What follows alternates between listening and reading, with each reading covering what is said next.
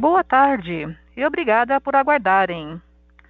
Sejam bem-vindos à teleconferência da CSN para a apresentação dos resultados referentes ao primeiro trimestre de 2021.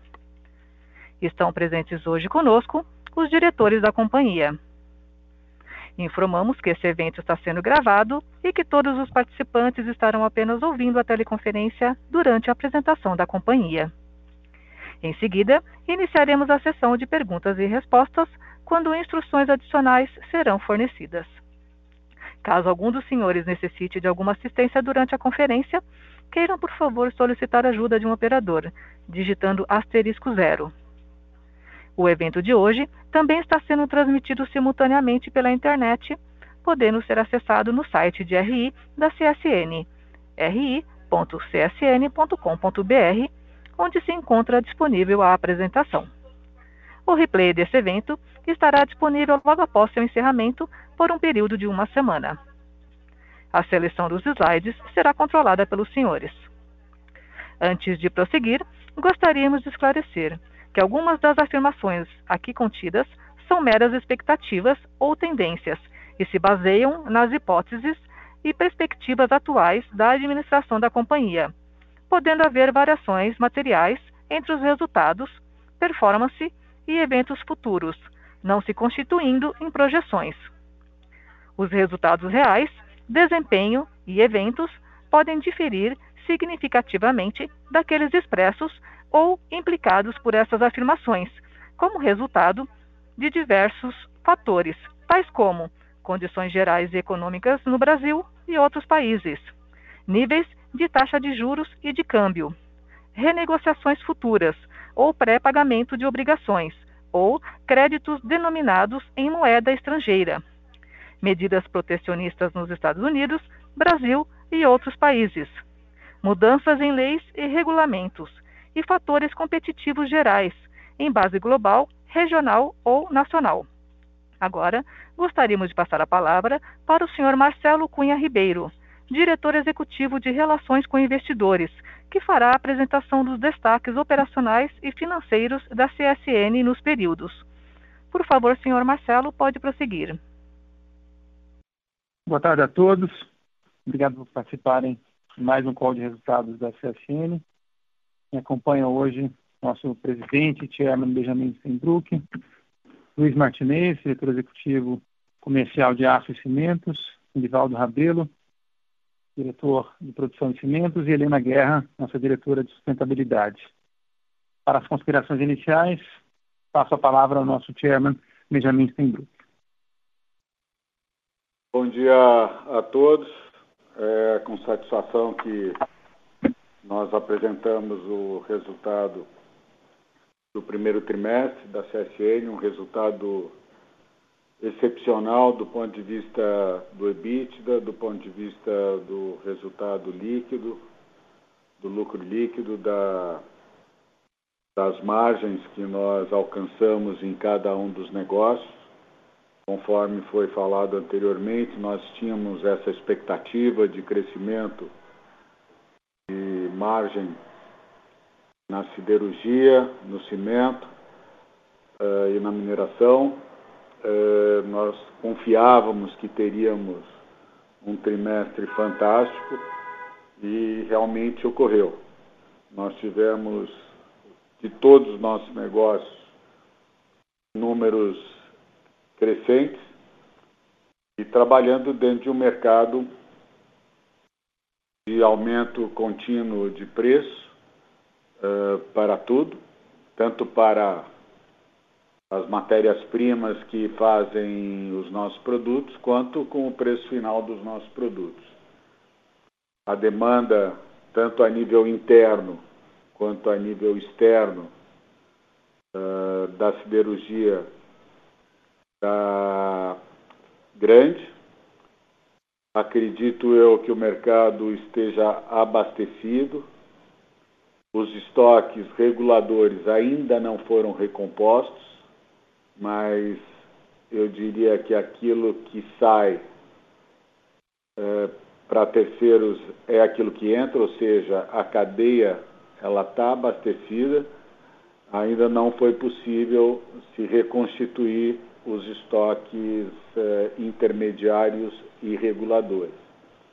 No caso de cimento, a, a produção é comercializada totalmente é, dentro daquilo que se pode produzir está sendo vendido. E acredito eu que tanto aço quanto cimento são produtos essenciais para a recuperação econômica de qualquer país, ou seja, basicamente passa pela infraestrutura e aqui no Brasil essas obras de infraestrutura ainda não começaram, então quando começarem vai haver certamente a demanda para esses produtos, assim como o mercado interno em geral uh, para outros produtos também, uh, especificamente nos nossos setores, eles estão uh, com uma demanda crescente. É claro que todos nós estamos sujeitos a aumento de preço. Nós mesmos, dentro da cadeia, estamos comprando com preços atualizados. Hoje, para os senhores terem uma ideia, a placa está por volta de 900 dólares e é a base de toda a cadeia siderúrgica, vamos dizer assim, quer dizer, a base seria a mineração, mas o primeiro produto comercializado seria a placa. Então, é isso a nível internacional e que corresponde exatamente o mesmo uh, preço a nível nacional.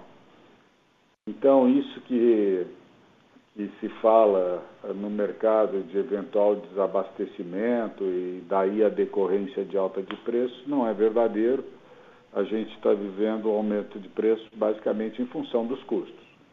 Mas o que eu queria dar a minha visão para vocês é com relação aos próximos trimestres, é que essa tendência continue.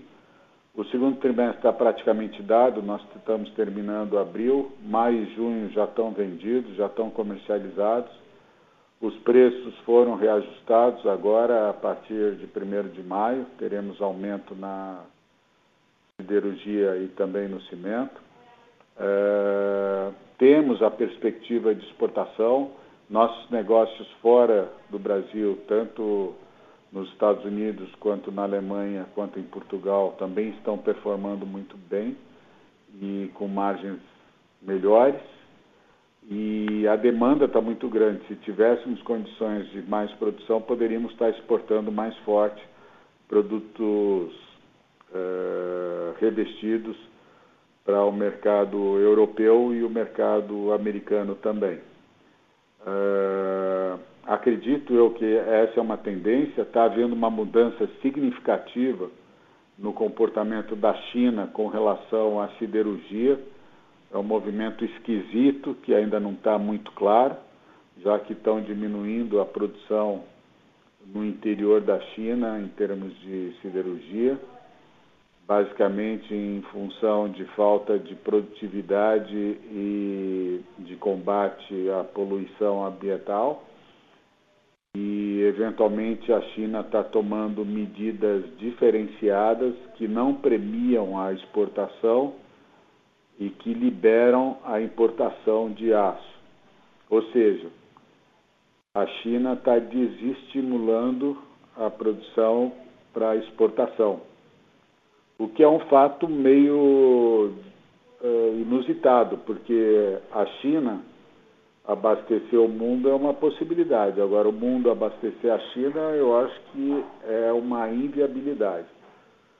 Mas está tendo esses movimentos iniciais, não estamos ainda perfeitamente uh, conhecedores de todos eles, mas a verdade é que a demanda internacional por aço está muito forte, os preços estão se ajustando na medida que as matérias-primas todas estão subindo também, e é um mercado em que, dentro da política comercial nossa, que o Martinez vai ter oportunidade de falar para vocês depois, sempre foi muito característica a nossa política comercial de diversificação, tanto por geografia, quanto por cliente, quanto por produto e por setor. Ou seja, hoje eu diria que nós estamos muito mais focados no atendimento da distribuição do que na indústria e tendo uma proximidade muito maior com o dia a dia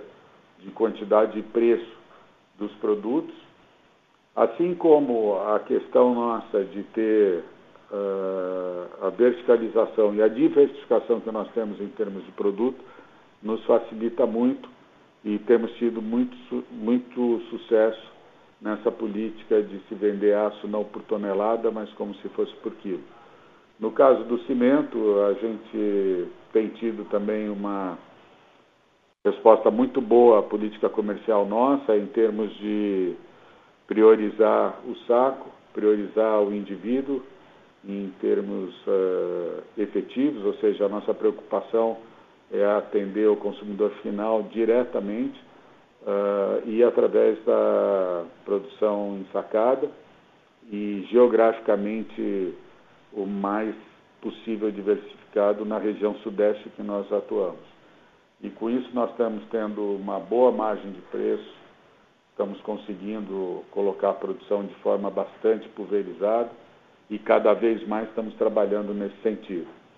Então, eu vejo com muito boas perspectivas o segundo trimestre. Eu tenho certeza de dizer para vocês que o segundo trimestre vai ser melhor do que o primeiro trimestre.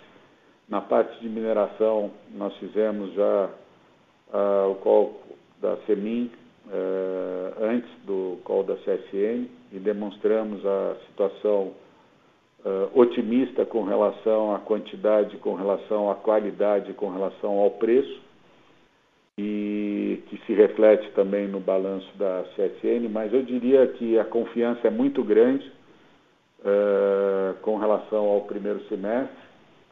E a, aquilo que a gente se propôs a fazer e foi de conhecimento de todos os senhores no sentido de desalavancagem, nós uh, certamente terminaremos o segundo trimestre com menos do que uma vez dívida EBITDA estamos empenhados nisso, continuamos empenhados uh, com relação à desalavancagem. A gente acredita que agora o segredo é trabalhar completamente desalavancado para poder eventualmente aproveitar as oportunidades orgânicas de crescimento e também através de M&As ou oportunidades de operações estruturadas de mercado que possam atender oportunidades em cada um dos nossos produtos. Uh, continuamos trabalhando forte uh, na questão do IPO do cimento, como os senhores sabem, nós fizemos o primeiro uh, da mineração, estamos fazendo o segundo agora do cimento, aproveitando esse momento em que, devido às fábricas novas que nós temos, a produtividade que nós estamos obtendo e a margem de preço que nós estamos é, conseguindo e refletidos nesse EBITDA fantástico que nós estamos apresentando. E a ideia nossa é realmente aproveitar é, do momento para fazer o IPO e eventual M&A que apareça no sentido de nos tornar um dos mais importantes players no mercado de cimento no Brasil. Então está tendo uma convergência de bons momentos uh, em cada um dos nossos uh, setores de atuação. Uh, temos muito mérito nisso, toda a equipe da SES que em 2020 trabalhou muito duro no sentido de redução de custos, redução de capital de giro, redu aumento de prazo de fornecedores, enfim, fazendo tudo que foi possível para sobreviver a 2020, que veio um ano muito melhor que a gente imaginava e que está se mantendo e com a tendência de melhorar ainda mais para o segundo semestre de 2021. Enfim, é, é com muita satisfação mesmo, com muito orgulho, que nós apresentamos esses números para os senhores, para o mercado porque foi aquilo que nós nos comprometemos a fazer lá atrás. Há três anos estamos trabalhando nesse sentido e ver o nosso plano de ação premiado por esses brilhantes números que nós estamos apresentando é um motivo de realização e satisfação para toda a equipe da CFN. Eu agradeço a todos a participação nesse call e devolvo a palavra agora ao Marcelo Ribeiro para que dê continuidade à apresentação. Muito obrigado a todos. Obrigado, Benjamin, pelas considerações iniciais. Estamos agora à apresentação, iniciando pelos destaques do período na página 2. Como Benjamin comentou, foi um trimestre cheio de superlativos. Mas a gente começa aqui comentando o resultado operacional na forma do EBITDA, 5,8 bi, mais um recorde, não só em termos absolutos, mas também em termos de margem de 48%, com mérito eh, no sentido da gestão de custos e produção, mas também com um vento a favor muito forte em termos de preços e rentabilidade em cada um dos segmentos. O segundo ponto é um pouco do que o Benjamin comentou, a entrega da desalavancagem. É, viemos trabalhando nisso nas três frentes, né? É, melhoria operacional, é, iniciativas financeiras e alongamento do passivo. Eu acho que nesse trimestre a gente consegue dizer que realmente a gente entregou isso, né? com 1,3 é, vezes EBITDA, óbvio, ajudado também pelo IPO da mineração. É, estamos muito próximos de chegar nas nossas metas até pouco tempo inimagináveis de uma vez de dívida líquida EBITDA e de 15 bilhões é, de dívida líquida. É, e com isso tivemos já a recompensa do ponto de vista de reconhecimento de melhoria do crédito, que foi o aumento dos nossos ratings, finalmente chegando a níveis é, intermediários, eu diria, para onde a gente quer chegar, que é o investment grade. Então, continuo aqui na página 4, mostrando a evolução do EBITDA. E lembrando que essa melhoria não é isolada, é uma tendência, né? uma tendência já de cinco trimestres de crescimento muito forte. E, na verdade, se a gente pega um pouco mais, né, de cinco anos seguidos de crescimento, com um crescimento composto de quase 40% ao ano. Né? Nesse trimestre, nós entregamos uma margem de dar o dobro do que era um ano e, e um trimestre atrás, de 48%, com 5,8 bilhões, com crescimento já um EBITDA recorde do ano passado, de 4,7 bi, de 23%. Né? E, e com uh, um desempenho excepcional a siderurgia, cresceu mais que todos os negócios, cresceu 48%, e foi o segmento que mais contribuiu com 600 milhões de reais de crescimento apenas nesse trimestre, mas todos contribuíram, e foi a maneira que a gente chegou aos 5,8 bilhões. Na página 5, falamos um pouco mais dos indicadores de geração de caixa, começando pelos investimentos no CAPEX. Os investimentos têm uma sazonalidade natural em função da maturidade dos projetos e da aprovação uh, de orçamentos, e por isso é um investimento que ainda não reflete a nossa expectativa para o ano, mais próximo de 3 bilhões de reais, como já é, determinado em nosso guidance. Ou seja, a expectativa é que a gente acelere e, principalmente ao longo do segundo semestre, entregue é, os desembolsos que vão nos levar até o número do guidance. Em relação ao capital de giro, continua bastante bem comportado.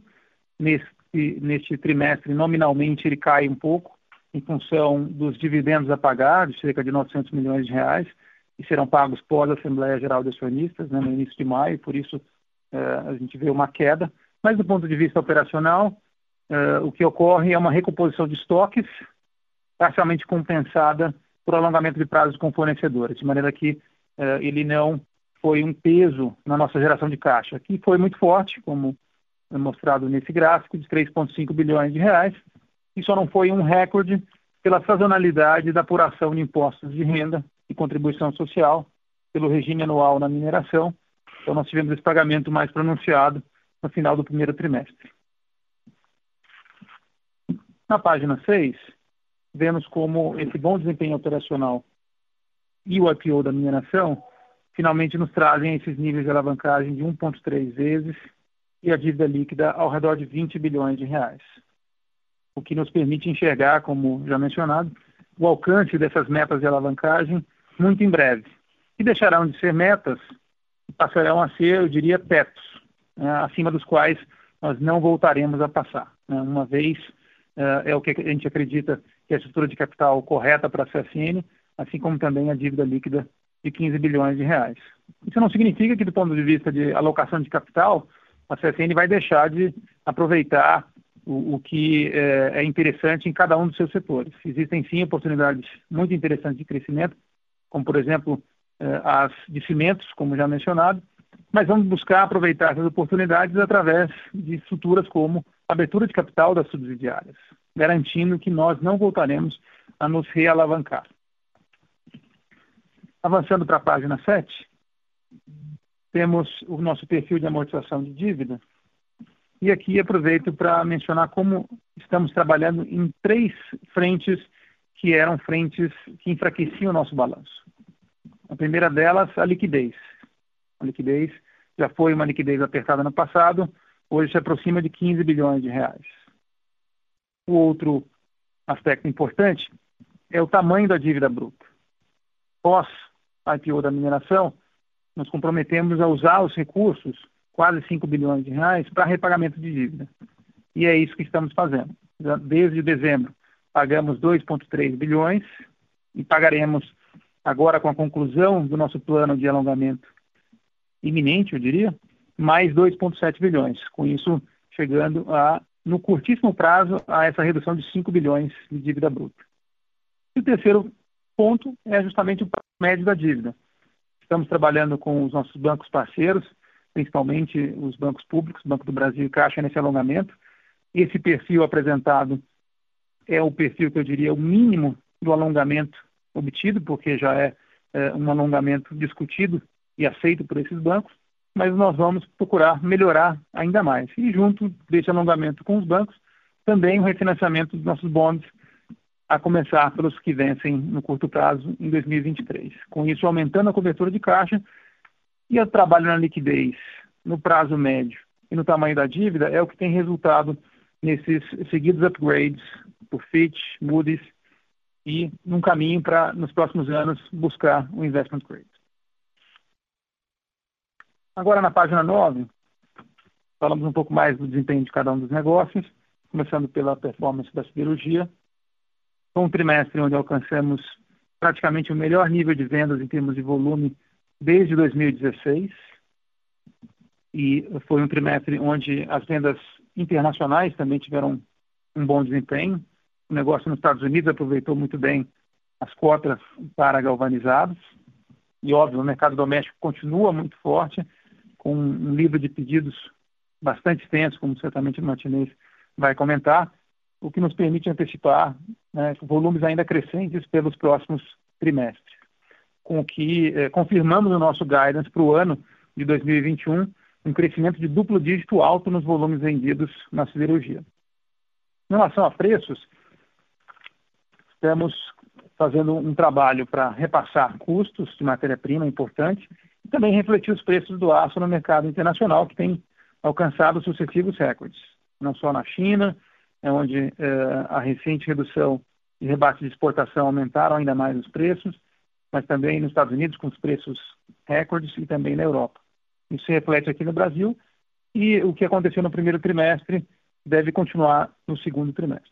Com isso, alcançamos margens EBITDA recordes de 27% e 1,8 bilhões de reais.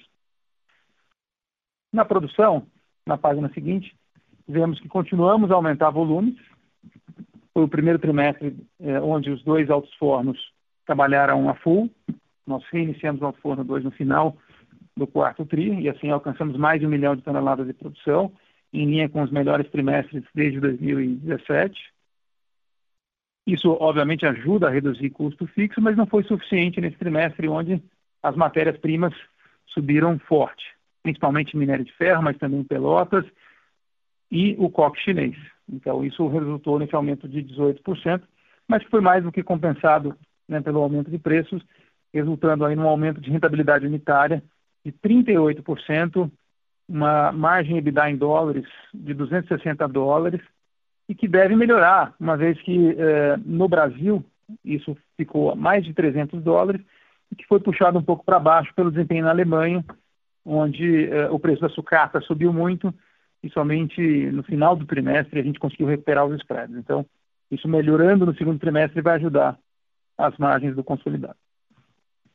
Na página 11, falando um pouco de mineração, foi um trimestre como normalmente o primeiro trimestre é, marcado por chuvas e, portanto, por volumes um pouco menores, mas muito superiores ao do ano passado, quando tivemos aí chuvas centenárias na região de Belo Horizonte.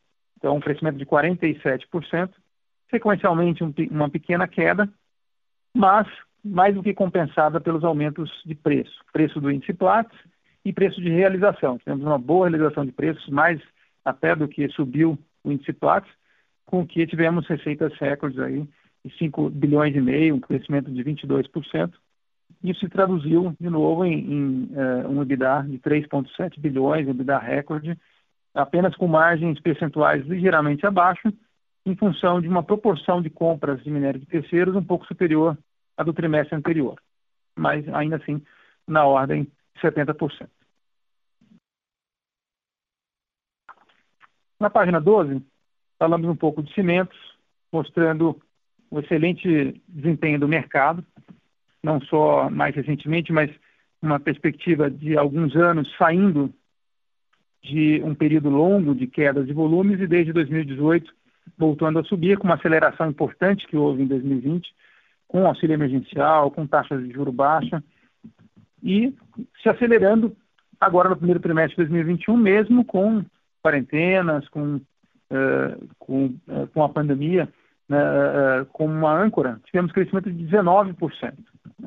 e a FSM, ao longo desse período, sempre teve crescimentos acima de mercado ao ponto que chegamos esse ano a uma situação onde vamos atingir a nossa capacidade máxima de produção e de vendas, né, de cerca de 4 milhões e meio, 4,7 milhões de toneladas, com que o nosso conselho se reuniu para debater os planos de crescimento no negócio de cimentos e uh, autorizou a busca né, de um IPO para financiar os nossos planos de crescimento. Planos esses que serão, tanto do ponto de vista orgânicos, com uma série de projetos que vão utilizar as plantas que já dispomos em regiões complementares ao que já operamos, que é o Sudeste, como também com M&A, crescimento inorgânico, aproveitando as oportunidades que aí estão de consolidação do setor. Mas foi um trimestre que só mostra como estamos prontos para essa nova fase, né, com a nossa competitividade eh, resultando em margens muito acima de margens normais do setor, ao redor de 40%, uma geração de caixa também muito forte, chegando a se EBITDA de 103 milhões de reais. Com isso, encerramos a discussão de cada um dos segmentos e eu passo a palavra à nossa diretora de sustentabilidade, Helena Guerra, para falar da atualização do IST neste trimestre. Bom dia a todos. É um prazer falar aqui para vocês. É importante a gente começar, quando a gente falar agora de ESG, vamos começar falando de segurança, num trimestre de tantas entregas de resultados financeiros, operacionais. É, a gente também teve um, uma grande entrega no que da questão de segurança. A gente, nós vimos aí de 2020 com o melhor resultado histórico, né, é, desde que passamos a incorporar esses dados de forma consolidada corporativamente. Mas conseguimos aí no primeiro trimestre de 2021 uh, é, diminuir ainda em 19% ah, sobre o nosso, nossa média histórica, é, uma redução significativa na nossa taxa, na nossa, nossa taxa de frequência, que inclui acidentes com ou sem afastamento. Foram dois acidentes por milhão de homem-hora trabalhados. É, diminuímos também 74% nossa taxa de gravidade com relação a 2020. Então, a gente entrega um, um trimestre de não apenas bons resultados é, financeiros e, e, enfim, mas resultados operacionais também no que tange a questão da, da segurança. Falando ainda de segurança, ah, mais especialmente ah, da CFN Mineração, agora em março de 2021, a gente concluiu a descaracterização da barragem né, do Vigia, auxiliar do Vigia. Tivemos aí um novo ciclo também de auditorias, com todas as declarações de estabilidade fornecidas ah, para as barragens permanecendo eh, em nível zero de emergências. As declarações eh, foram todas eh, entregues. A gente tem a, a próxima barragem, que é a Auxiliar do Vigia, já em obras, então até o final do ano a gente conclui mais uma barragem, restando apenas duas, apenas duas barragens para serem descaracterizadas aí no próximo ano, né? Então, mais um, um ponto importante, mais entrega importante para o trimestre.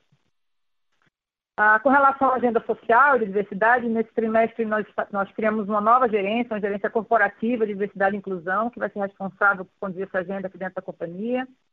de forma que a gente alcance essa meta foi estabelecida para 2025. Importante salientar que essa meta para 2025 é uma meta ah, que antecipa em cinco anos o cronograma estabelecido para os principais mineradores siderúrgicos do país. Então, a gente tem uma meta bastante agressiva e estamos trabalhando firmemente para chegar nesses resultados. Né? Agora, em fevereiro também, a gente aprovou no nosso Conselho de Administração a nossa nova política de sustentabilidade, política integrada, uma política moderna que reforça o nosso compromisso com a geração de valor para os nossos stakeholders, totalmente alinhada às diretrizes regulatórias, às melhores práticas globais, é, e que vai aí se desdobrar é, por todas as nossas operações, detalhando responsabilidade, procedimentos, enfim. Esse, nesse trimestre também o Conselho de Administração aprovou comitê, a criação do Comitê ISD, é, que vai ter aí seu, seus eixos de, seu eixo de atuação baseado em cinco pilares principais, finanças sustentáveis, prática social, tecnologia e sustentabilidade operacional, governança, diversidade e inclusão. É, composto aí pela alta direção da companhia, tá? E membros do Conselho de Administração também. Agora, sobre a pauta climática, nesse trimestre nós começamos a construção da nossa matriz de risco e oportunidades climáticas através da estrutura do TCFD. É, é, um, é, um, passo importante para que a gente possa incorporar, primeiro medir, divulgar esses riscos financeiros relacionados ao clima. Então, estamos, começamos essa tarefa aqui dentro da companhia nesse trimestre. É uma ferramenta importante para os investidores, para todos que possam se informar sobre essa questão de riscos ah, incorridos com relação à empresa na, na área climática. É, agora, também é, contratamos um software de inteligência artificial que está nos auxiliando na construção do nosso roadmap CO2, é, que também vai avaliar o nosso cenário atual, a possibilidade de novas opções de mitigação, construindo isso através de uma curva de uma chamada curva MAC, que é uma curva de custo marginal de abatimento com relação a, a novas tecnologias que possam ser implantadas, a, pra, de forma a preparar a, a preparar o nosso grupo para pensarmos já em trazer metas de longo prazo para 2050 bastante agressivas e, inclusive, rever a meta que colocamos dos 10% iniciais para os próximos 10 anos de redução de CO2. É, por fim, agora, é, em maio, traremos o nosso relato integrado, a CSN como grupo, CSN Mineração, relato integrado também independente, uma nova matriz de materialidade foi construída, uma revisão da matriz que fizemos no ano passado, uma consulta de mais de mil pessoas como stakeholders importantes, internos, externos, comunidades, a construção dessa matriz de, de materialidade. Esse relato vai ser ah, é, é, verificado por uma parte terceira, já em, completamente em atendimento à resolução a 14 de 2020 da CVM, em, em, no final de maio, a gente vai ter todos os nossos indicadores já trazidos através desse relato da CSN, do CSN e CSN Mineração. Eu retorno a palavra para o Marcelo. Obrigado, Helena. Com isso, encerramos a apresentação e podemos passar na fase de perguntas e respostas. Obrigada. Iniciaremos agora a sessão de perguntas e respostas para investidores e analistas. Caso haja alguma pergunta, por favor digitem asterisco 1. Se a sua pergunta for respondida, você pode sair da fila digitando asterisco 2. Solicitamos a gentileza de tirarem o fone do gancho ao efetuarem a pergunta. Dessa forma, uma ótima qualidade de som será oferecida. Temos uma pergunta de Leonardo Correia, do BTG Pactual. Boa tarde a todos. Tudo bem, pessoal? Minha primeira pergunta é, para o Benjamin. É, no lado mais estratégico, né, a gente olha a CSN nos últimos anos. É, obviamente, assim, o foco de anos foi um foco de desalavancagem que, que já está muito bem endereçado, né, depois do, do IPO da Semin uh, e toda a geração de caixa expressiva né, que a companhia vem colhendo e, e deve colher para frente.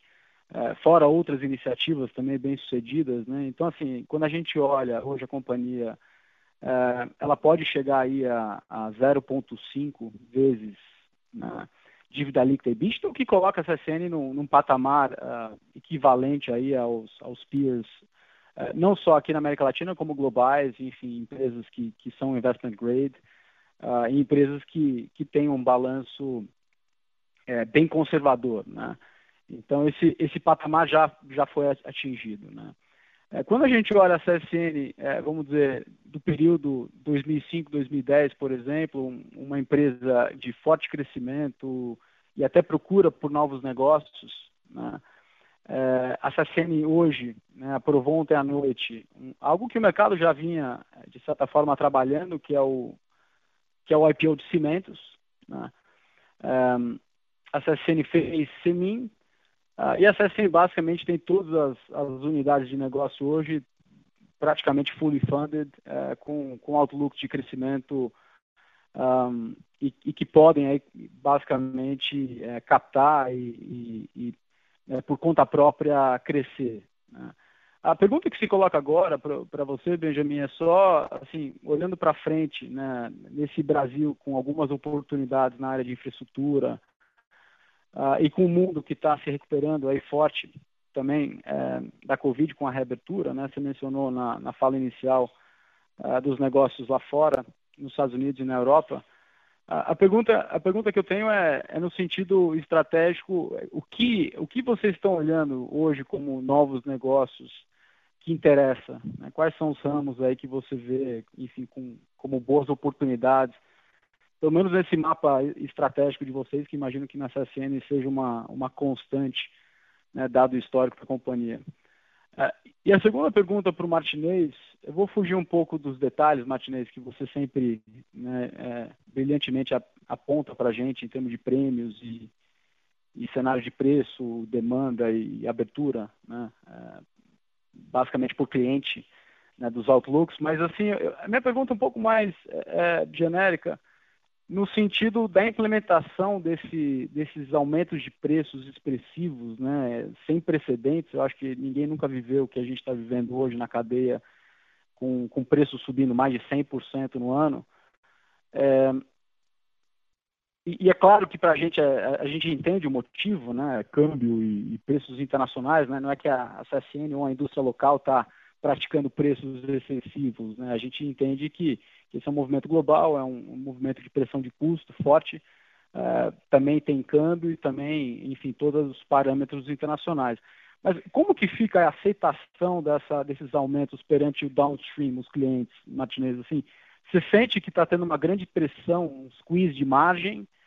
Você tem tido muito pushback nessas implementações ou, ou a turma está aceitando e, e está conseguindo repassar esses aumentos expressivos, né, sem precedentes que a gente tem visto? São essas perguntas, pessoal. Obrigado. Martinez, responde primeiro aí, por favor. Tá legal. Oi, Leonardo, boa tarde. Acho que é uma pergunta muito oportuna que você está fazendo. Também vou fugir um pouquinho do meu do meu script natural. Se alguém quiser depois eu posso falar mas a tua pergunta é, é, bastante pertinente, porque falando também do lado mais estratégico da companhia, né? Eh, eu estou aqui há praticamente 20 anos na companhia, então eu pude surfar as ondas, as ondas pequenas, grandes e observar todo esse ciclo de negócio. E realmente, uh, nos últimos, no, nesses últimos sete, oito meses, eu não, vi nada tão uh, forte uh, no, que tá, no que diz respeito a a oferta, a demanda, importação, custo, etc. Realmente é um negócio que o próprio Benjamin colocou, é um negócio até estranho, né? A gente, a, China sendo servida pelo mundo do que ao contrário, né? A China sendo exportador líquido, né? Então, uh, o que a gente tá, primeiro o que a gente está olhando muito aqui no mercado e a gente sempre falou de valor agregado, de capacidade, etc. Uh, é óbvio que à medida que você caminha na cadeia de valor e quando chega ao consumidor, existe uh, uma natural uh, dificuldade de você implementar os aumentos, obviamente não no nosso caso, mas à medida que você vai para o consumidor final. E eu acredito e é legítimo que está acontecendo também, porque em alguns produtos a participação do aço, e aí é você pega, por exemplo, um implemento agrícola, você pega um, um implemento agrícola, talvez seja um um, um, um, setor que talvez tenha mais participação de aço, que pouca gente conhece, talvez seja 70% de aço. O carro, é, por incrível que pareça, não é tanto assim como falam, é muito menos do que o pessoal costuma colocar no custo. Então, é, é, realmente é, é, algo mais difícil. Agora, o que que, o Benjamin também falou um pouquinho de política comercial. O que, que eu estou fazendo aqui? O que, que eu estou pensando? Né? Primeiro, uh, cada vez mais, e, e, eu tive um pouco dessa experiência em outros setores, né? o preço da distribuição ele vai se aproximar do preço da indústria. Então, uh, se você olhar no meu portfólio hoje, olhando estrategicamente, eu tenho hoje praticamente uh, 70% do meu embarque uh, ou do, das minhas vendas ligado ao setor distribuição, construção civil, uma parte da indústria que é preço spot, que não segue, não segue exatamente contratos, né? Então, a, a tendência é que cada vez mais uh, a CSN fique mais uh, com o sentido positivo, tá? Não negativo. Uh, o sentido spot e mais tunado, mais conectado com o que está acontecendo no mercado dia a dia. Isso não é uma tendência, já é fato. Então, eu posso até me atrever a falar que nos próximos trimestres essa venda deve caminhar para uma venda mais 80% fora de contrato. Um outro ponto muito importante, que foi uma realização que a gente fechou praticamente nos últimos dias, eu consegui alterar o sistema de precificação em algumas OEMs. Então, por exemplo, e aí você vai falar, poxa, mas em prejuízo do cliente? Não. Eu acho que eh, quando você está negociando uma situação de preço, primeiro, eu vendo aço e o cliente faz o produto final, quer dizer, a relação tem que ser completamente simbiótica, senão não existe. O aço só existe porque tem alguém que compra e alguém que faz o carro, a geladeira, etc. Então, tem duas OEMs importantes, que é o setor automotivo e o setor de linha branca, que são setores muito relevantes para a CSM, uh, ah, mais ainda a linha branca, por conta da nossa operação no Paraná.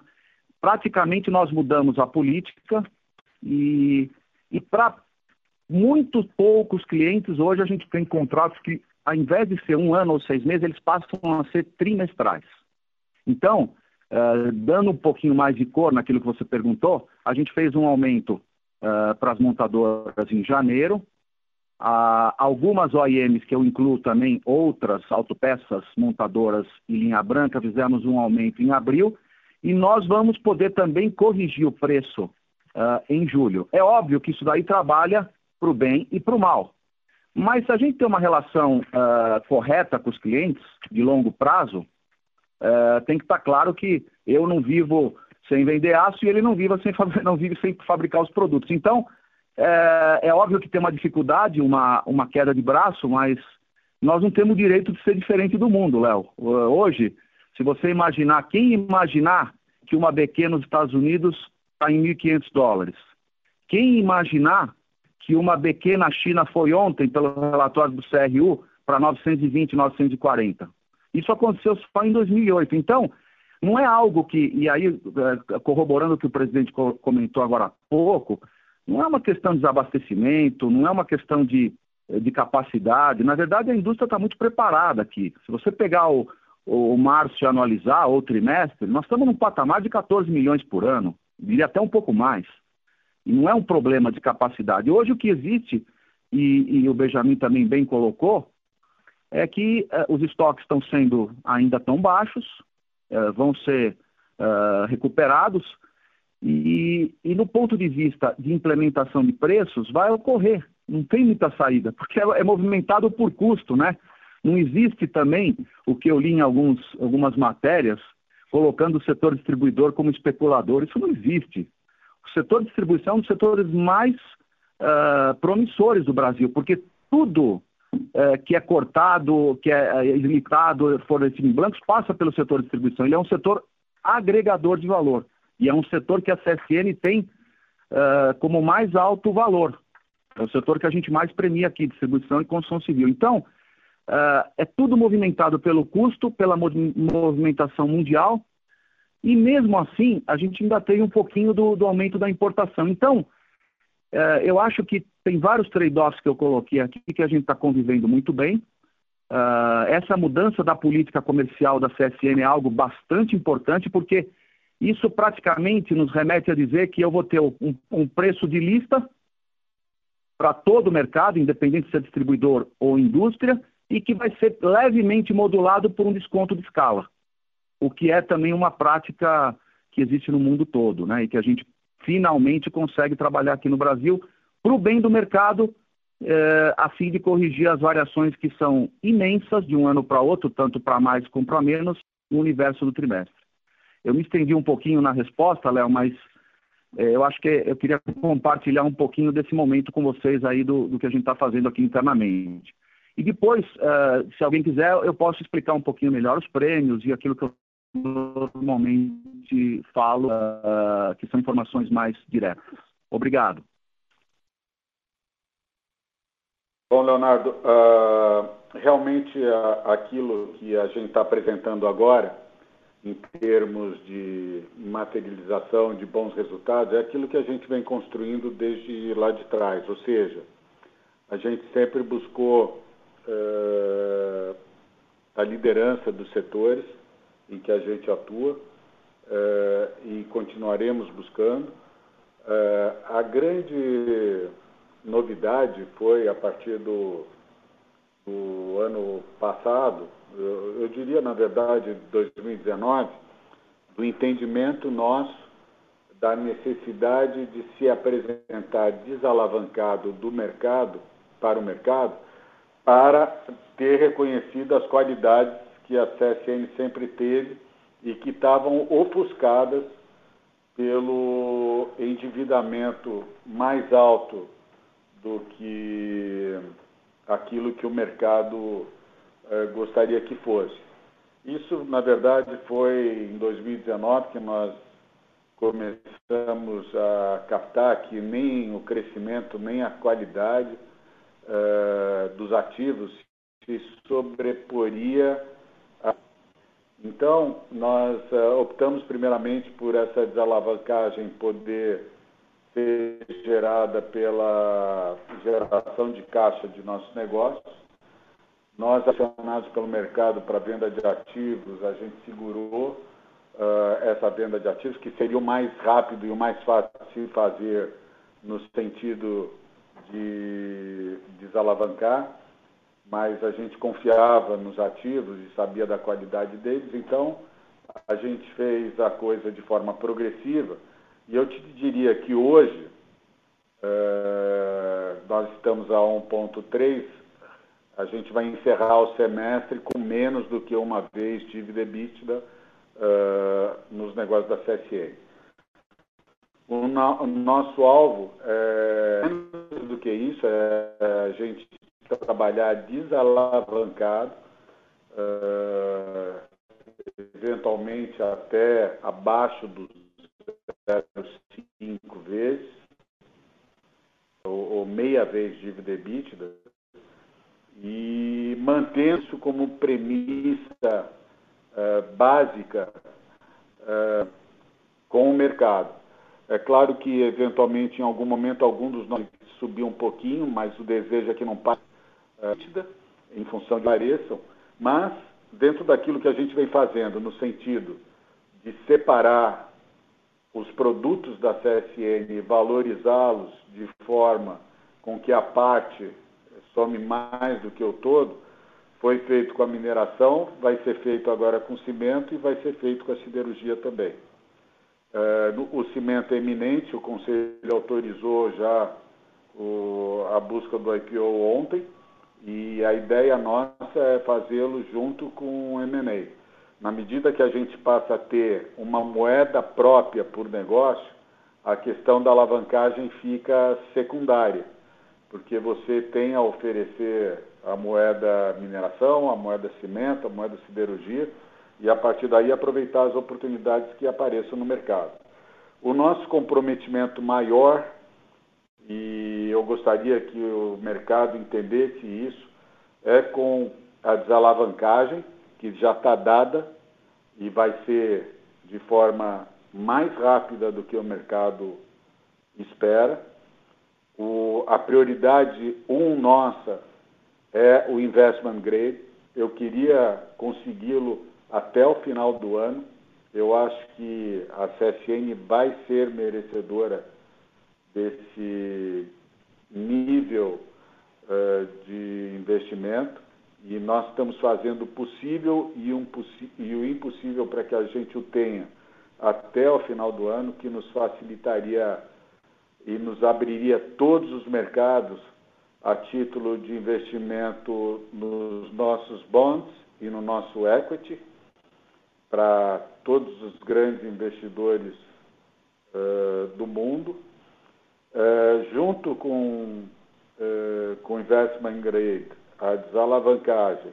A gente tem a tecnologia como o outro tripé, através da CSN Nova, que nós estamos trabalhando duro para começar a, a, aumentar a entrega dos resultados, uh, já que estamos trabalhando em vários projetos e acreditamos que isso será um diferencial para a CSN em termos de novidades.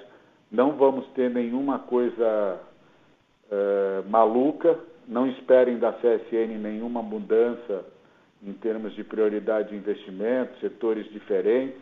A gente vai continuar fazendo uh, melhor, mais do mesmo. Ou seja, o foco nosso são os setores que a gente atua, respeitando a desalavancagem, a tecnologia através da Inova e, e o ISG, que é o terceiro pilar nosso de prioridade e de suporte para que a gente tenha esse desenvolvimento rápido. Então, uh, a concentração nossa vai ser nesses no nossos negócios. Nós vemos um potencial grande de crescimento uh, orgânico e por M&A para mineração. Vemos da mesma forma para o cimento, assim como vemos também para a siderurgia. Agora, a gente cada vez vai estar maior e melhor em cada um desses setores, respeitando essas três premissas anteriores uh, que a gente já mencionou. Eu vejo um crescimento muito rápido para a CSN. Uh, o nosso desafio de toda a nossa equipe, de todo o nosso pessoal da CSN e meu, é de dobrar o faturamento da CSN 2021 contra 2020, e nós vamos fazê-lo, e com uma rentabilidade é, maior e melhor comparativa em cada um desses negócios, e vamos desalavancados aproveitar algumas oportunidades que fazem sentido uh, para nós do ponto de vista estratégico, uh, de curto, médio e longo prazo, para realmente ser uma referência em cada um desses setores que a gente atua. Então, basicamente é isso. É mais do mesmo elaborado. E onde tiver condições de se lançar uh, a coisas novas, através da maneira de fazer, de tecnologia ou de comunicação com o mercado, como é o caso que o Martinez está se propondo a fazer a partir de agora uma nova e revolucionária política comercial, a gente vai se adaptar rapidamente a isso. Uh, eu acredito que a expansão ela está presente em todos os negócios, a nível internacional também é, para vocês terem uma ideia, tanto a fábrica da Alemanha quanto a fábrica de Portugal, elas podem ser dobradas imediatamente, elas estão, foram projetadas para isso e têm condição de dobrar. E como vocês sabem, fora do Brasil a liquidez é muito grande e as linhas de financiamento para isso locais, dadas até pelos próprios uh, países de onde nós atuamos, teríamos condição de fazê-lo de forma muito uh, tranquila em termos de alavancagem, de muito longo prazo e custo muito barato. E assim como no Brasil, a gente tem aquele que é o crescimento orgânico.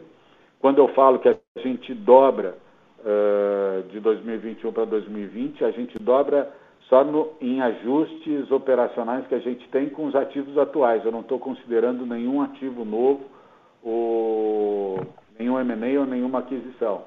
Mas eu vejo uma oportunidade muito grande de desalavancado fortemente desalavancado, como é o nosso desejo de chegar a meia vez dívida EBITDA.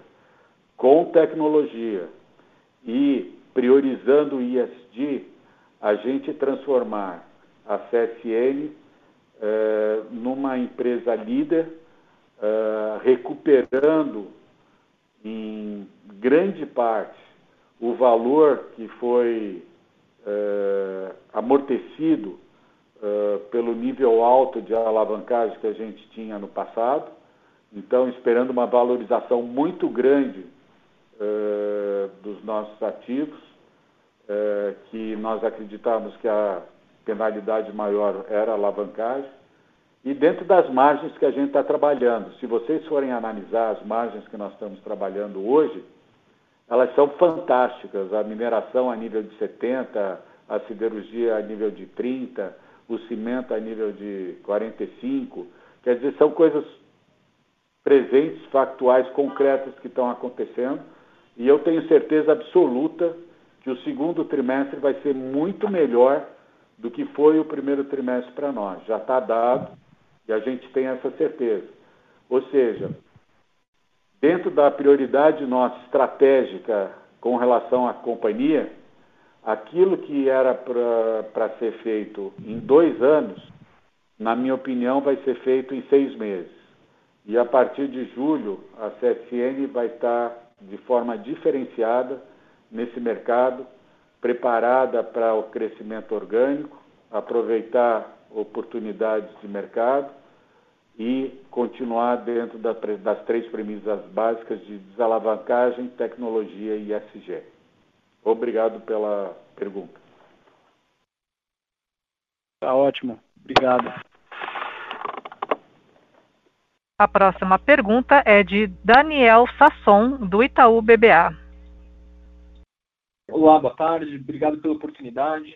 Minha pergunta é especificamente sobre cimentos, talvez para o Martinez. Uh, vocês anunciaram oficialmente ontem que vão buscar o IPO da, dessa unidade, né? Então, vocês puderem relembrar os planos de expansão desse negócio, quais as perspectivas em termos de volume, preço, resultados uh, para o ano. E, e, também, se você me permite, Martinez, com a notícia da, da intenção da saída da Holcim Lafarge do Brasil, vocês acham que faz sentido olhar esse ativo? Vocês veem algum potencial problema com o CAD, de repente, nas operações deles no, no Rio e em Minas? Agradeceria muito se você uh, pudesse dividir isso com a gente. É, e a minha segunda pergunta, talvez de novo para você, Martinez, em relação à siderurgia, né? O Benjamin é, comentou agora um, um, segundo trimestre já vendido é, na, na, siderurgia. É, se você puder comentar um pouquinho as suas expectativas em relação à, à margem, né? A, a, margem do negócio ficou acima de 27% já no primeiro tri. Se você puder comentar um pouquinho o que você espera de preços realizados no segundo TRI, com esses aumentos para distribuição, essa renegociação com o automotivo, é, é, e, e, um pouco na parte de custos, né, com, com o aumento de, de custo de, de matérias-primas, enfim, como você vê a evolução da margem no negócio da siderurgia. Obrigado. Oi, Daniel. É, boa tarde. O Edivaldo aqui. Deixa eu atravessar um pouquinho, responder aqui na frente do Martinez, depois eu passo para ele. É, basicamente respondendo sobre as perguntas do cimento, é, primeiro sobre o M&A, né? Essa saída, possível saída da, da, da Lafarge. Né? É, queria dizer que nessa parte né, de, de de consolidação de mercado, a gente está é, tá acompanhando isso e é natural que ocorra uma consolidação de mercado no Brasil. É, isso, é, nos últimos pelo menos aí cinco, seis anos as empresas, eh, os players do cimento no Brasil sofreram muito, trabalhando com margens eh, próximo de zero ou até negativas, né? Então é natural que haja aí uma, uma reconsolidação aí de mercado. E a CSN, eh, obviamente, a gente se considera aí um player é, importante e, possivelmente líder num processo de, de, de consolidação. Então, diante disso, a gente está atento a todas as oportunidades e a gente vai, obviamente, aprofundar naquelas oportunidades que fizerem sentido para a companhia. Né? Então, esse movimento é, da Lafarge, Rolsim saindo do Brasil, a gente entende que já era um movimento esperado. Com relação ao plano de expansão, né, a gente tem como disse, é, como foi dito pelo Benjamin, a gente tem duas avenidas possíveis de crescimento é, do negócio de cimento. Uma avenida é M&A, que a gente acabou de comentar, né, que a gente está atento às oportunidades. A outra avenida é o crescimento orgânico. Né? E nos últimos anos, enquanto o mercado caía, a gente entende que o mercado é, tem seu ciclo, né? Enquanto o mercado caía, a gente é, estudou profundamente é, o Brasil, é, buscamos as regiões mais relevantes, é, os mercados mais relevantes do Brasil, e nesse sentido a gente procurou também adquirir os direitos minerários nessas regiões. Dizer, então, o nosso plano de expansão orgânico, de crescimento orgânico, passa por diversificar a, a CSN Cimentos geograficamente, mas é, de uma forma muito ordenada e em cima dos melhores mercados brasileiros, no, no nosso entendimento. Né? Então, nesse sentido, a gente tem é, cinco projetos que a gente está trabalhando fortemente, né? são projetos bem robustos. Né? É um projeto Brownfield, que é um crescimento específico é, na nossa unidade de arcos, onde a gente vai crescer 30% do volume é, dessa unidade, e quatro projetos é, Greenfields. Um projeto no Paraná, é, um projeto em Sergipe outro no Ceará, e um projeto no Pará que a gente vai colocando aí é, dentro que já foi comentado aí, é, de acordo com o crescimento do mercado e, e é, os recursos aí que poderão vir aí do, do, do IPO, né? Esses projetos estão, é, a gente está trabalhando profundamente nesses projetos, já temos as reservas minerais para mais de 100 anos, em alguns casos mais de 200 anos de reservas, ou seja, estamos super tranquilos nesse sentido. Estamos fazendo licenciamento ambiental, já temos uma licença ambiental para um, um projeto no, no Nordeste. Né? Estamos trabalhando com governos é, no sentido de estabelecer protocolos de intenções, né? É, com compromisso de ambos os lados para a gente é, executar esses projetos. Também já temos alguns protocolos assinados, estamos fazendo engenharia desses projetos, ou seja, a gente está avançando bastante. Temos também, por último, os equipamentos é, que foram adquiridos, uma grande parte dos equipamentos foram adquiridos alguns anos atrás, os equipamentos foram fabricados, pagos, todos pagos. Hoje, eles estão armazenados no porto de Antuérpia, na Bélgica, mas a gente está trazendo para o Brasil. A gente acredita que meados desse ano a gente recebe os equipamentos e direciona os equipamentos aí diretamente para, essas uh, localidades. Né? Então, esse é o plano de uma forma bem, bem rápida, né, do que a gente está pensando é, fazer nos, nos, próximos anos. Tá? Obrigado aí pela, pela pergunta. Obrigado, Edivaldo. Daniel, mais uma vez, obrigado, obrigado pela pergunta. Né? Só um, um complemento muito rápido na, na fala do Edivaldo aqui, que está perfeito, ele já falou todos os projetos. Só vale salientar né, que uh, tem algumas coisas também que eu tenho falado há muito tempo, né? Alguns, uh, alguns, alguns analistas falam muito do, de como esse mercado vai se comportar no Brasil, se vai continuar crescendo, se depende de infraestrutura, se depende de, do, do Casa Verde Amarela, mas o fato é que uh, no primeiro trimestre esse mercado cresceu 18,8%. Né? Então é um número bastante relevante né? e que uh, também nos motiva e nos impulsiona a olhar esse mercado com viés uh, muito mais positivo do que nos últimos anos. Né? E um outro ponto muito importante, né, é que se a gente fizer uma série histórica do, do mercado de cimento desde 1970, da época do milagre econômico, da época do, daquela crise, mais, depois eu posso até detalhar um pouco melhor para vocês. Uh, a gente fez, inclusive, aí num, num, num, pequeno roadshow que a gente fez com alguns clientes, com alguns investidores.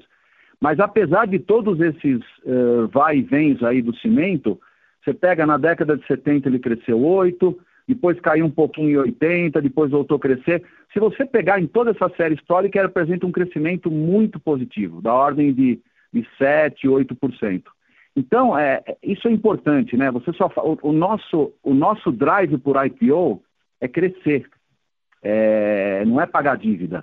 O nosso drive por IPO é, é, é colocar fábrica nova, olhar a oportunidade de M&A e de tomar uma posição no mercado, tá? E, mais uma vez, voltando a, a, a, ao posicionamento do, do, do, do, presidente, do Benjamin, aqui, mais uma vez, a nossa estratégia é única, porque ela realmente olha a venda saco a saco, a venda pulverizada, cobrindo as regiões, e isso acho que nos diferencia em relação ao mercado. Em relação ao aço, Daniel, mais uma vez, obrigado aí pela pergunta, né? O, em relação, eu vou falar, em relação ao mercado, né? Uh, assim, dando um, um, um, pequeno review aí do, do que aconteceu e do que a gente está por enxergar final, até o final do ano, né? Uh, a projeção do mercado para 2021, se a gente, a projeção da CSN é que o mercado brasileiro ele deve crescer uh, em torno de 10%, um pouquinho mais talvez, ao contrário do que a previsão do IABR que fala em torno de 5, 6%, né? Então, a gente está imaginando índices, por exemplo, a indústria em geral crescer de 6% a 8%, o automotivo eu estou colocando um crescimento um pouquinho mais modesto, de 15%, a distribuição 8 a 10, porque ainda tem uma questão de recompor estoque, construção civil a gente deu até uma revisada para cima, a parte de linha branca eh, também, a gente colocou 8%, e embalagem, que é um setor que a gente está muito bem representado, também estamos colocando 9. Se você misturar tudo isso aí e jogar no nosso portfólio, eu acredito uh, que a nossa dívida, a nossa, as nossas vendas, perdão, como o Marcelo bem colocou, vai ser um duplo dígito alto no ano. Tá? E, e essa é uma informação bastante relevante que eu queria falar uh, a respeito do mercado, né? Algumas, algumas curiosidades aqui são importantes para poder dar um pouquinho mais de base no que eu estou falando. Então, você pega, por exemplo, um setor que é incontestável, o crescimento e a pujança e o poder do Brasil em relação aos outros países do mundo. Pega o setor agrícola. Quer dizer, você fala, pô, agrícola, é? Agrícola vai junto, silo, vai o setor de máquina agrícola, implemento rodoviário, a parte de tambor para armazenamento. Então, são uh, mercados que têm um uso intensivo de aço. Então, uh, eu, eu, acredito que, a exemplo desses mercados, uh, a gente vai continuar, independente do que possa estar acontecendo aí no mundo, pelo menos com o segundo segundo tri com certeza e pelo menos o terceiro trimestre praticamente garantido. Né? Hoje, CSN tem uma frente de pedidos relativamente forte, da ordem de 1 milhão e 200 mil toneladas. E ainda, como o Marcelo também bem comentou, uh, felizmente as nossas unidades uh, fora do Brasil, uh, o Marcelo já falou dos Estados Unidos, você pega Portugal, por exemplo, eu nunca vi, eu nunca imaginei. Aqui Portugal nós estamos fazendo praticamente 15 milhões de EBITDA pelo, por trimestre. E eu não vejo nenhuma chance de ser diferente disso, até porque os preços lá também estão num outro patamar, né?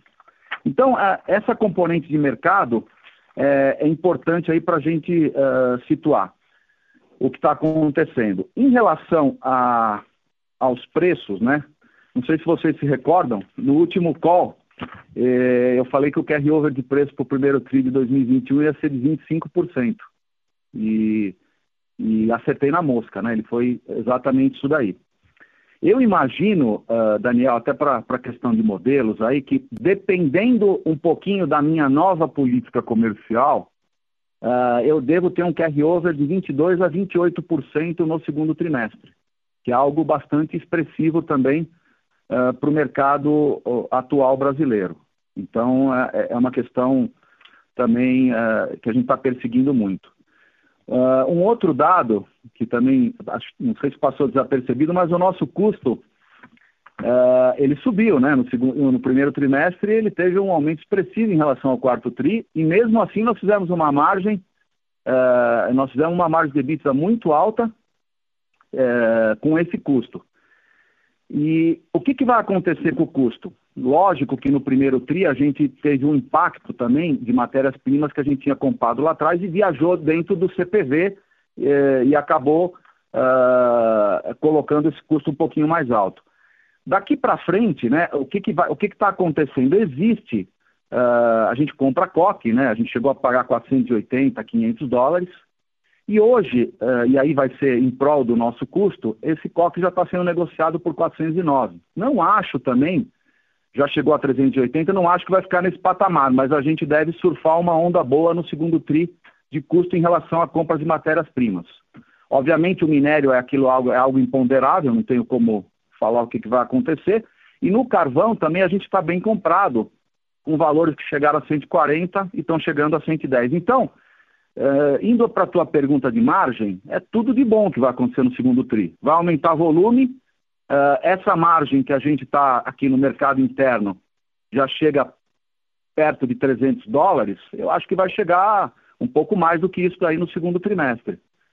Até porque também, uh, hoje, o nosso motivo principal, quando você está com a capacidade lotada, eu, na verdade, eu estou maximizando o gargalo. Então, eu olho hoje o real por hora do laminador a quente. Então, a gente está fazendo uma escala de produtos e uma, e uma priorização que premie o gargalo. De tal sorte que, mesmo com a capacidade limitada que a gente tem hoje, a gente tire o máximo potencial do negócio. E, por último, uh, a questão dos prêmios, né? E acho que é importante também colocar. Uh, hoje já saiu o relatório do CRU, uh, eh, e o CRU ele até está um pouco subestimado normalmente, porque ele tem um delay, Uh, hoje esse preço de BQ é no, na China impressionante, mas ele está chegando a 920, 940. O prêmio hoje está negativo, da ordem de 6% a 7%, e a gente resolveu, uh, a partir do dia 1 de maio, uh, implementar um aumento de preços que vai variar de 16% a 18%. Que eu acho, sinceramente, que a cadeia de valor uh, vai acabar absorvendo esse, esse, esse preço, porque é uma questão de custo, né? E, obviamente, os produtos mais intensivos no aço vão sofrer um pouco mais, mas, de uma maneira geral, não é uma peculiaridade da CSN, é do, do mercado como um todo, né? Então, basicamente, Daniel, esse é o cenário que eu estou imaginando uh, para o segundo TRI, e eu me atrevo a dizer também que uh, um pouquinho mais, daqui mais um mês, eu diria que o terceiro TRI também está garantido em termos de, de rentabilidade, em termos de colocação de pedidos e em termos de resultado como um todo. Obrigado mais uma vez pela pergunta.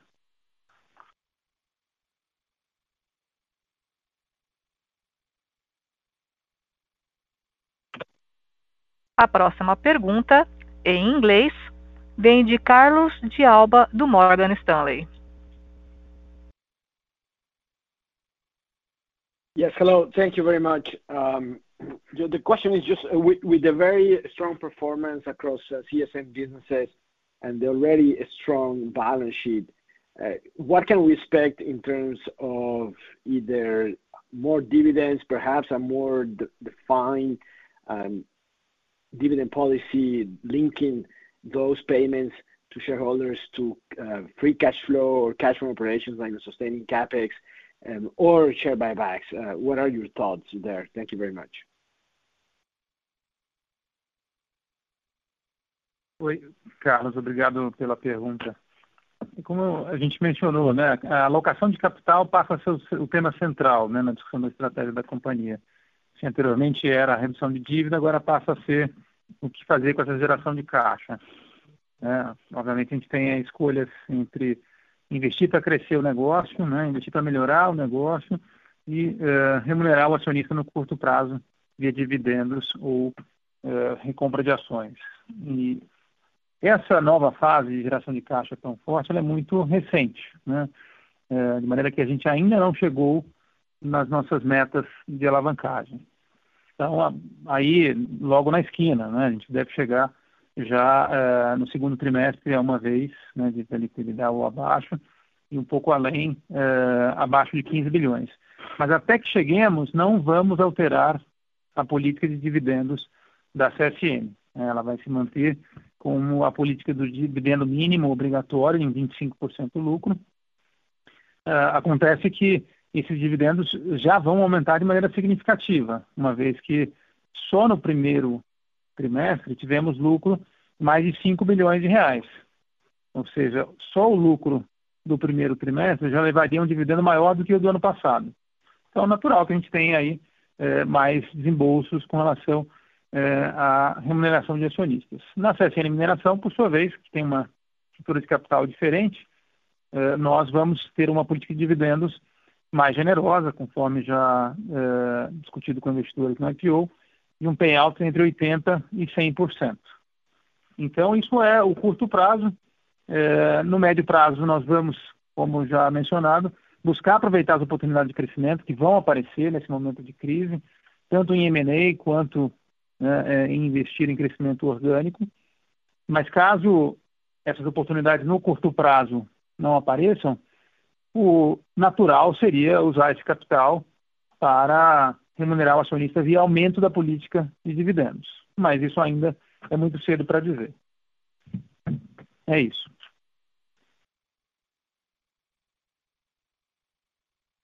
Right, fair enough. Thank you very much. A próxima pergunta é de Caio Ribeiro, do Credit Suisse.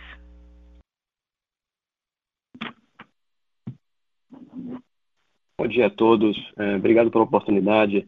É, a maioria das perguntas que eu tinha já foram respondidas, é, mas eu queria talvez explorar um pouco os riscos né, que, que vocês enxergam hoje, que enfim, hoje é, claramente a gente está vendo um momento muito favorável para a cirurgia, para a mineração, é, mas alguns temas aí que vêm à mente né, seriam talvez uma possível redução da tarifa de importação de aço no Brasil, é, os potenciais cortes aí de produção de aço né, na China, que o Ministério de Indústria vem comentando, né, de implementar, é, e, e, talvez até o lado de tributação né, para o setor de, de, mineração no Brasil. É, queria ver se vocês poderiam comentar um pouco sobre esses temas, né, e se vocês veem eles como viáveis é, de ter alguma mudança esse ano em relação a isso, é, e se, enfim, poderia alterar de alguma forma essa dinâmica que a gente está vendo para esse ano. Obrigado. Ô Caio, é, boa tarde, é o Martinez falando. É, com é, é diz respeito à, à, redução da tarifa de importação, uma coisa muito importante, né? Uh, a indústria do aço, particularmente a CSN, nós não temos problema em competir, nenhum problema, porque uh, o nível de, de excelência operacional que uma companhia como a CSN tem dentro da operação é outstanding, não tem o que fazer. O problema é que uh, o, o, a arena de negócios mundial não é dessa maneira. Então, o que a gente busca, na verdade, é isonomia competitiva. Agora, não acho também que seja algo inteligente o governo sucatear a indústria à, à custa de, de, de, de, aumentar as tarifas de importação. Acredito sim que esse é um movimento uh, que o governo deixa bem claro que tem uma tendência, mas eu acho que uh, a CSN, particularmente, uh, tem condições de, de, ser competitiva e, e à medida que você tem uma indústria também mais competitiva, cada vez mais a gente vai poder fazer uma gravação e essa tarifa também uh, poder ser uh, diminuída. E uma outra coisa também importante, o que o governo fala, só para vocês terem uma ideia, é tirar 10% dos atuais 12, que é 1.2. Isso no primeiro ano. Então, é algo que é algo extremamente uh, correto de gente que está olhando a equação, isonomia competitiva, de custo Brasil. Então, sinceramente falando, não é algo que não é algo que nos preocupa. Eu acho que a gente precisa ficar preocupado, obviamente, com a política industrial do Brasil e, particularmente, com a oportunidade de exportação também. Que diz, eh, no que diz respeito ao rebate da China, também, esse é um negócio inacreditável, né? Porque ao longo dos últimos anos, a China, a China foi importadora líquida, passou a ser exportadora líquida e, e com essa nova regra no, no, no governo, uh, o que, que aconteceu? Né? No último call, eu falei que a, a capacidade da, a, a indústria chinesa estava trabalhando com 94. Ele continua trabalhando com nível de, de, de capacidade alto, altíssimo. No, algumas capacidades, e não são só capacidades tão obsoletas, não. Eles, na verdade, estão modulando a equação vis-à-vis -vis do que está acontecendo com o clima. A gente não vê mais aquelas imagens de alguma cidade chinesa com aquele fog. Isso não existe. E isso é realidade. Nós temos gente lá em Hong Kong que presencia exatamente o que está acontecendo. E o fato de ter mexido na tarifa é simplesmente uma questão de sobrevivência. A China vai crescer, está crescendo. No primeiro trio, o PIB cresceu perto de 20%. Não existe país que cresce no mundo, como o presidente colocou, sem cimento e sem aço. Então ele vai, é simples, ele falou, vou deixar o aço aqui é, no mercado interno. Outra coisa que aconteceu, que também passou um pouco desapercebido, existia uma tarifa para China importar placas ou semi-acabados de outros países, que eles simplesmente acabaram. Então, eu acredito que vá, é, no próxima, na, na, próxima reunião aqui, a gente vai olhar, por exemplo, o movimento de placas talvez aqui do Brasil, da, da, dos nossos players locais, de Ternium, de, de CSP, e da China, e desculpa, da Rússia, para a própria China. Então, esse equilíbrio mundial uh, da, de placas, o mercado seaborne de placa, o, o mercado intraoceânico de placa, tirando o que é transferido de uma usina para outra, é de 12, 13 milhões, não é muito. Então, uh, é, esse é, essa é uma questão também muito importante.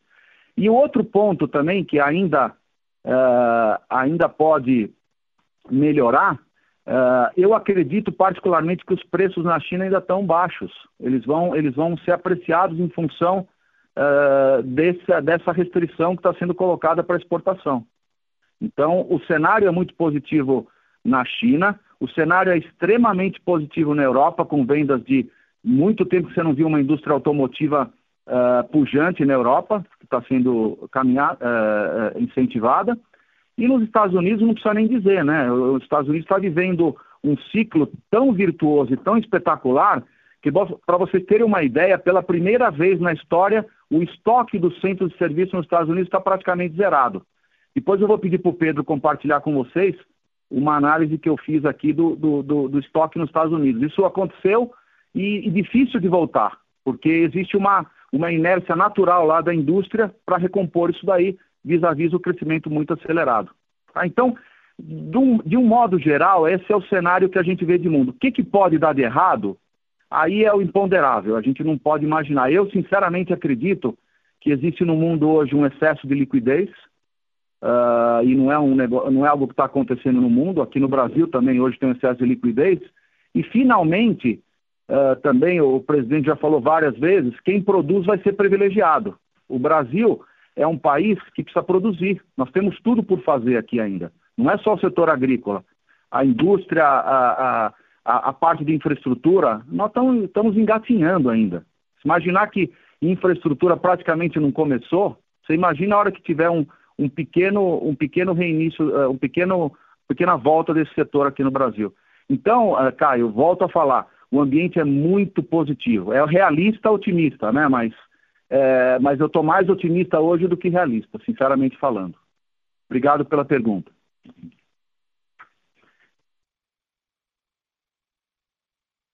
Perfeito, super claro, Martinez. Obrigado.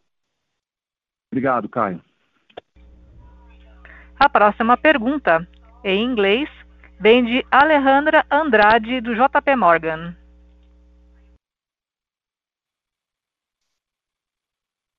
Hi, how are you? Thank you so much for taking my question. Um, I just had a quick question on possible liability management.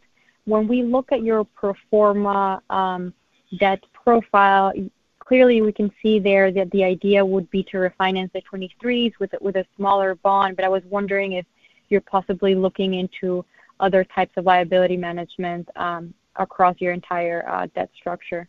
Thank you. Oi, Alejandro, obrigado pela pergunta. Tem razão, em primeiro lugar, confirmando a sua interpretação, uma das nossas iniciativas seria pegar o nosso bond de mais curto prazo para 2023 e alongá-lo.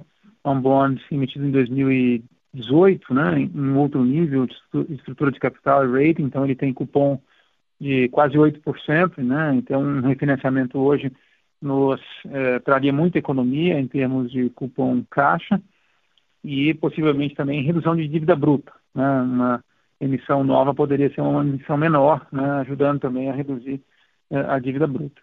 É, e nessa é, fase de melhoria de ratings, né, outro liability management que se abre é a possibilidade de emissões é, no mercado local.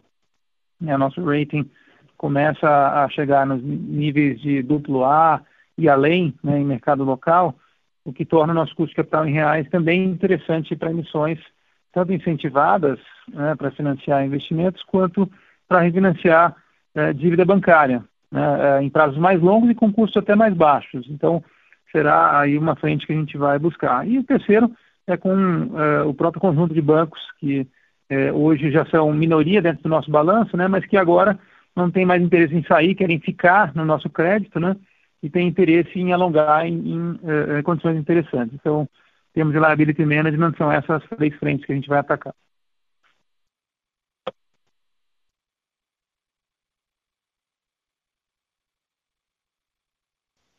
Gracias. Uh, thank A próxima pergunta é de Isabela Vasconcelos, do Bradesco BBI. Obrigada. É, boa tarde a todos. É, acho que todos, praticamente todos os temas aqui já foram abordados, mas, Martinez, acho que seria interessante ter as estimativas de, de vocês sobre o ciclo de restocagem aqui no Brasil, tanto de aço quanto de produto acabado. Né? Se é um processo que já pode avançar bem agora na primeira metade do ano ou se né, uma, um processo que pode se estender até, até o final do ano. Obrigada. Oi, Isabela, boa tarde. Mais uma vez, obrigado aí pela pergunta. Na verdade, o, o, eu, eu, poderia afirmar hoje que a situação do mercado brasileiro é de pleno abastecimento. O que existe ainda é um pequeno descompasso uh, em algumas cadeias de valor, muito mais ligado a, ao crescimento muito repentino, num intervalo de tempo uh, muito curto. Né? Só para ter uma ideia, hoje, por exemplo, na distribuição, a gente chegou a ter estoques da ordem de 1,5, 1,6 meses de estoque. Ele já está hoje em 2,3. Eu acredito que mais dois, três meses a gente volte para um patamar de três que é praticamente uh, uh, aceitável no mercado, né? No setor automotivo, um setor, um setor também muito importante, só para você ter uma ideia, o estoque de carros ficou ele hoje é um estoque, é o, setor, é o estoque que está em torno de 13 dias, e, e na verdade o, o mercado está perseguindo em torno de 30 a 40 dias. E aí o aço não é o vilão, porque aí tem outros produtos que estão faltando, como semicondutores e até outros produtos muito mais primários, né? E um dado também importantíssimo, né, que, que isso daí eu gosto de falar de fatos e dados, né, a, a Fiesp apresenta todo mês um relatório muito robusto, muito bem elaborado e detalhado de todos os setores da economia, e particularmente das commodities. Né?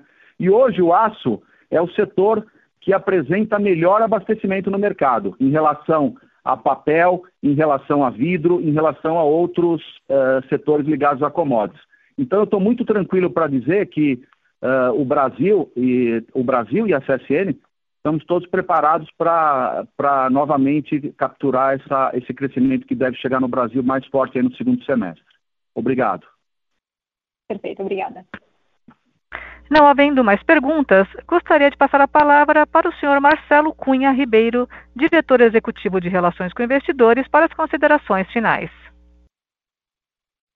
Gostaria apenas de agradecer a todos terem ficado conosco aí nessa última hora e meia, esperando ter sido úteis aí aos senhores. Estamos à disposição e até a próxima. Boa tarde. A teleconferência de resultados da CSN está encerrada. Agradecemos a participação de todos. Tenham uma boa tarde.